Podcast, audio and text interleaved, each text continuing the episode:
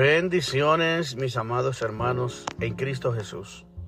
Damos las gracias una vez más porque estamos conectados, como siempre, en este su podcast Edificando sobre la Roca. Ayer estuvimos hablando en el episodio anterior sobre las, eh, las pequeñas zorras que echan a perder nuestra viña. Hoy de igual manera, vamos a continuar como la segunda parte sobre estas, eh, estas pequeñas zorras que destruyen nuestra viña. Bendito Dios. Traduciendo esto a nuestro lenguaje actual, diríamos que las piedritas pequeñas son las pequeñas zorras. Son pequeños animalitos, una vez más, quiero hacer la introducción, que se meten en el viñedo y se comen el fruto, echando a perder la cosecha. Por ser pequeños, se meten por cualquier agujerito. Por su astucia y agilidad se hacen difíciles de cazar. Pero el daño que causan es grande. Esto es un reflejo de la vida cristiana, de cómo las pequeñas cosas afectan nuestra vida espiritual. Nosotros hablamos ayer sobre hábitos. Sabemos que la vida está llena de hábitos, hábitos buenos y hábitos malos. La oración tiene un gran sentido y un grado fuerte de dificultad. Todos los creyentes, los que conocemos a Dios, sabemos que cuando tú vas a orar, vas a tener muchísimas dificultades, vas a tener muchísimas interrupciones, por eso es necesario que nosotros hagamos de la oración un hábito, porque la oración es una lucha constante, ya que la oración se traduce en victoria para el creyente. Y sabemos que nuestra lucha no es contra carne y sangre, es decir, que el diablo se va a oponer de muchas maneras para que tú y yo oremos o dejemos de orar. Vamos a decirlo más claro. Es una lucha muy grande cada vez que vamos a orar, muchas personas me dicen, me testifican, cada vez que me propongo a orar, cada vez que me propongo hacer esto y esto para Dios, en cuanto que tiene que ver con la oración y la búsqueda de la intimidad con Dios, vienen personas que te visitan que nunca te han visitado. Vienen amigos que te tocan la puerta que quizás nunca te han tocado la puerta. Viene una persona equivocado, tocando, preguntando por alguien te llaman, suceden ciertas cosas en nuestra vida que te llamaron con una emergencia, con una situación. Y cuando tú te decides en tu corazón, vas a tener muchísimas situaciones para entorpecer tu oración. Por eso es que es necesario que nosotros hagamos un hábito de orar en un horario donde nosotros no tengamos tantas interrupciones. Sea levantarse temprano o sea acostarse más tarde. El punto aquí es sacrificio. El sacrificio, aleluya, siempre se va a traducir con buenos resultados. Cada una de las cosas que nosotros queremos lograr en la vida se necesita sacrificios. No hay éxito en la vida si no hay sacrificios. Ayer les decía en el, en el, en el pasado eh, capítulo que todos tenemos 24 horas. Eso se traduce que todos tenemos el mismo tiempo y hay personas que tienen tiempo para orar y hay otros que no tienen tiempo para orar. Pero el punto aquí es, el, el, es esto que queremos que entender. El sacrificio. ¿Qué tan dispuesto estás tú para sacrificar tiempo de cosas que tú haces para dárselo a la oración? Ciertamente todos tenemos que trabajar. Otros trabajan y estudian, otros tienen otras actividades extra. Pero ahí es donde debemos de entender. Si yo, por ejemplo, como hay algunos casos de hermanos que tienen hasta dos trabajos, regularmente en los Estados Unidos, la mayoría de las personas tienen un pluriempleo. Trabajan en dos lugares y en algunos casos hasta tres lugares. Pero un creyente eso no se debe justificar. ¿Por qué? Porque nosotros debemos de tener nuestra confianza puesta en Dios. No podemos vivir nuestra vida y dejar lo más importante que es estar en la presencia de Dios.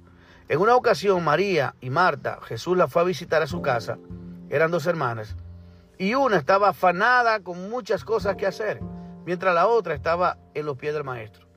Esto representa estar en los pies del maestro, la oración, buscar la presencia de Dios.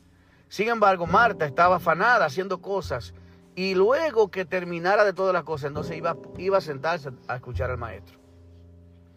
Pero Jesús le dijo, Marta, Marta, afanada y cargada estás con muchas cosas, y María, tu hermana, ha tomado la mejor parte. Quiere decir esto, también me voy a ir a otro texto bíblico, donde nos dice, para esas personas que tienen, que tienen dos trabajos, o trabajan y tienen una tienen dos profesiones y están buscando otra profesión más. Y si te llevas, es como una avaricia una tras otra. Hablamos ayer sobre la importancia de capacitarnos, de aprovechar el tiempo, pero tenemos que sopesar también en esas pequeñas zorras, no nos quiten la vista de las prioridades. El Señor quiere que tú y yo entendamos que hay en la vida, hay prioridades también. Sacrificios es sinónimo de éxito, pero prioridades también es sinónimo de éxito. Es decir, que si yo hago sacrificios y a la vez hago una prioridad de las cosas más importantes, pues tendré mejores resultados todavía. Recuerden que hablamos de la mejora continua. Entre la mejora continua, constante, mejorar, el día a día está en priorizar. Muchas veces nosotros hacemos y hacemos y hacemos y hacemos y como dice la Biblia en uno de, los, profetas, recogemos nuestro jornal en saco roto, porque no, no, no vemos el fruto de nuestro trabajo. Terminamos cansados, terminamos atribulados, terminamos agotados, enfermos y sin Dios. Porque no nos hemos dado cuenta que hemos dejado a Dios en el camino. Por eso la Biblia nos dice que de qué nos vale a nosotros ganar todo el oro del mundo, todas las cosas, todos los bienes de este mundo, tener nuestra vida, entre comillas, todo lo material resuelto, si al final de nuestra vida se pierde nuestra alma. Podemos recordar la parábola de ese hombre que tenía grandes riquezas y que se dijo a sí mismo, orgulloso de su trabajo, dijo, voy a derribar mis graneros, lo haré más grande y haré todas estas cosas, crecerán mis negocios este tiempo. Y le diré luego, alma mía, come, bebe y goza, porque muchos bienes tienes para muchos años. Pero este hombre no sabía que ese día mismo iba a morir. O sea, él llevaba quizás un estrés de vida exagerado, explotado, como decimos, trabaja, trabaja, trabaja, trabaja. Pero solo Dios sabe el día, tu último día de esta tierra. Por lo tanto, si nosotros no sabemos esto, debemos con más razón estar apegados a Dios, estar agarrados de la vida eterna, como dice la palabra, echa mano de la vida eterna. No hay nada más valioso en este mundo que tu salvación. Es una sola vez la salvación, es una sola vida, es una sola oportunidad. Y no hay dinero que compre la salvación. La Biblia dice que de qué le vale al hombre ganar el mundo si al final se pierde. No hay dinero que lo compre. Jesús pagó un precio por ti y por mí que no tiene que ver con el dinero, que es mucho más valioso que el oro. Su vida, su sangre, sacrificios, todo lo que Jesús pasó por ti y por mí, lo hizo por amor y lo hizo para que tú y yo podamos tener en cuenta las prioridades de la vida.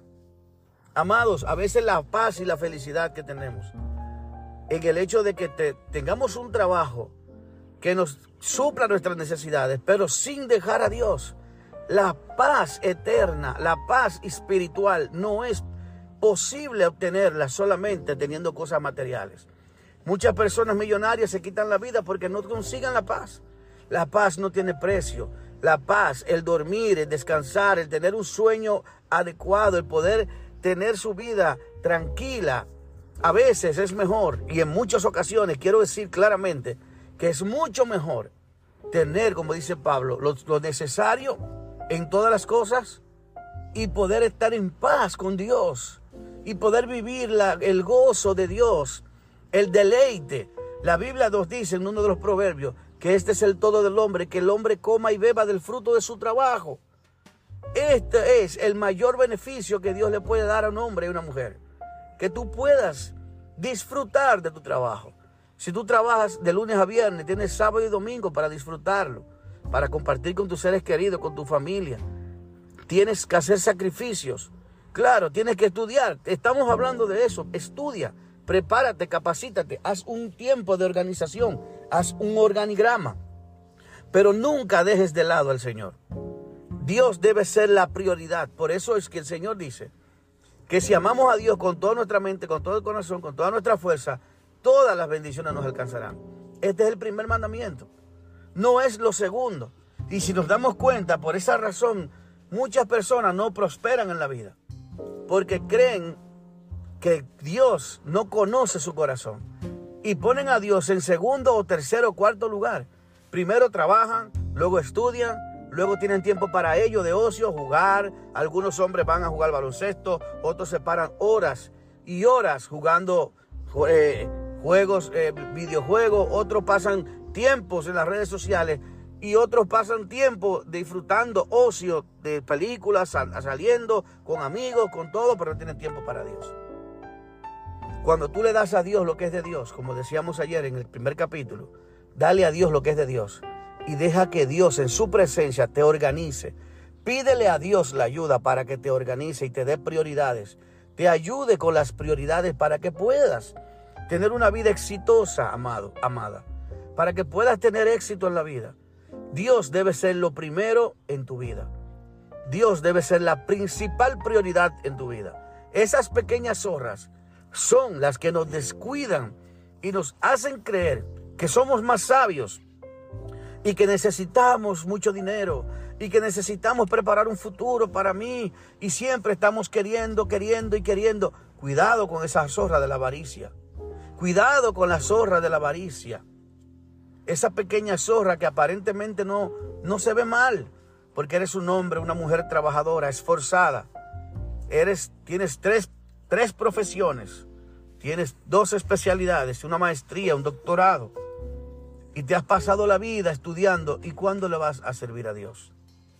Muchos, inclusive, tienen tanto tiempo dedicándoselo a su preparación y a su futuro que se pierden del crecimiento de sus hijos se pierden del cuidado de sus hijos, se pierden de pasar tiempo de calidad y cuando viene a ver en un abrir y cerrar de ojos, la vida se le ha ido, la juventud, la niñez de sus hijos, la han perdido y no han disfrutado su vida.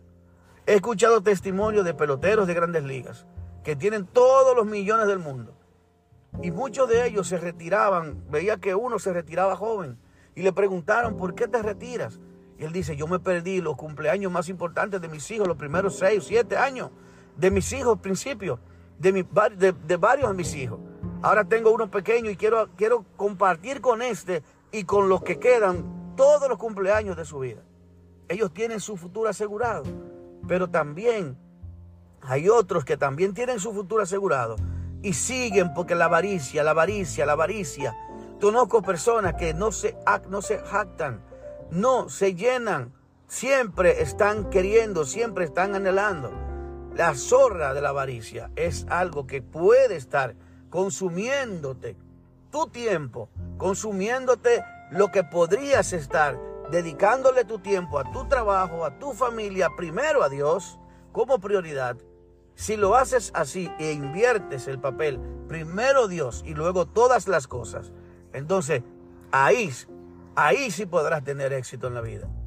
Porque al final el resultado es lo que importa. Es al final lo que importa. Que tú entiendas que Dios ha estado contigo en todos tus procesos. Y que aún en tus necesidades Dios ha sido fiel.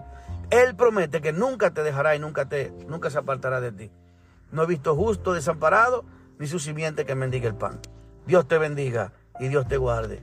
Esta es la segunda parte de este podcast edificando sobre la roca del tema las pequeñas zorras que nos echan a perder nuestra viña. Cuídate de la avaricia, busca a Dios y déjate dirigir por su presencia. Dios te bendiga y Dios te guarde. Bendiciones.